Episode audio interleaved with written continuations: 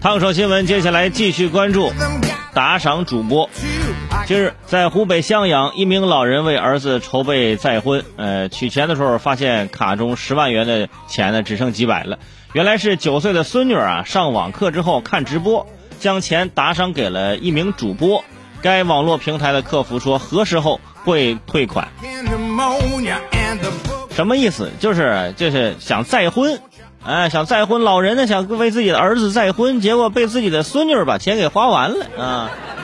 爸爸再婚的钱被自己的女儿花完了啊！小学生花掉爸爸十万元的彩礼，这彩礼怎么这么贵啊？最近此类新闻真的太多了，大多数是小学生啊，上完网课突然弹出了直播，因为好奇便进去看一看，然后就开始刷礼物、刷火箭。你问他图啥？哎呀，我就喜欢这种屏幕飞着小图案的感觉，我觉得很漂亮啊。呃，说实话，我也很喜欢啊。呃，就像以前装扮 QQ 空间一样，一定要弄得整个页面在撒花啊，天使在飞啊，然后打开之后跟看自己葬礼似的。那背景还是什么玫瑰花的葬礼啊，埋葬深深的回忆等等等等。除此之外，还有深圳十二岁的学生把自己未来房子的首付，哎，也花给主播了。还有用父亲手机玩游戏，花两万块钱买游戏装备的。每次看到这种新闻，我都会想，为什么我不是那个主播？我要是那个主播，我我我就制止他们了，是不是啊？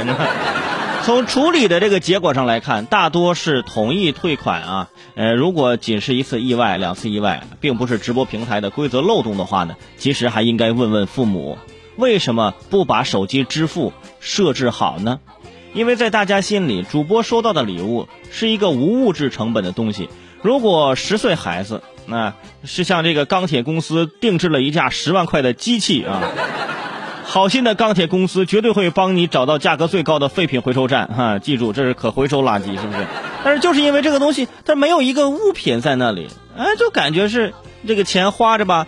就没有什么感觉，所以导致很多这小朋友啊就开始各种的打赏礼物，根本对钱就没有什么概念。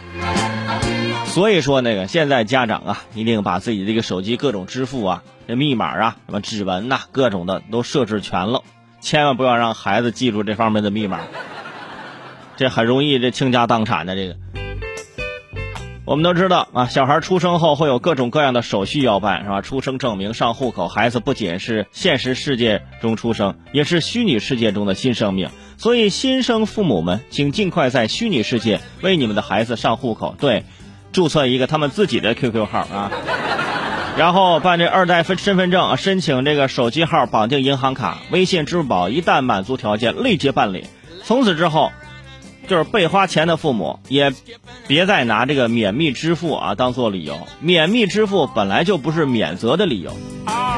当然了，回到这则新闻本身，可能还有一个原因，就是爸爸快要结婚了嘛，啊，爸爸要说了啊，你不想要后妈直说呀，啊，不是小朋友说不不不不不，我可以要后妈，我喜欢直播里的那个，那就是那那可以那个彩礼我都替你给了，那，你联系他。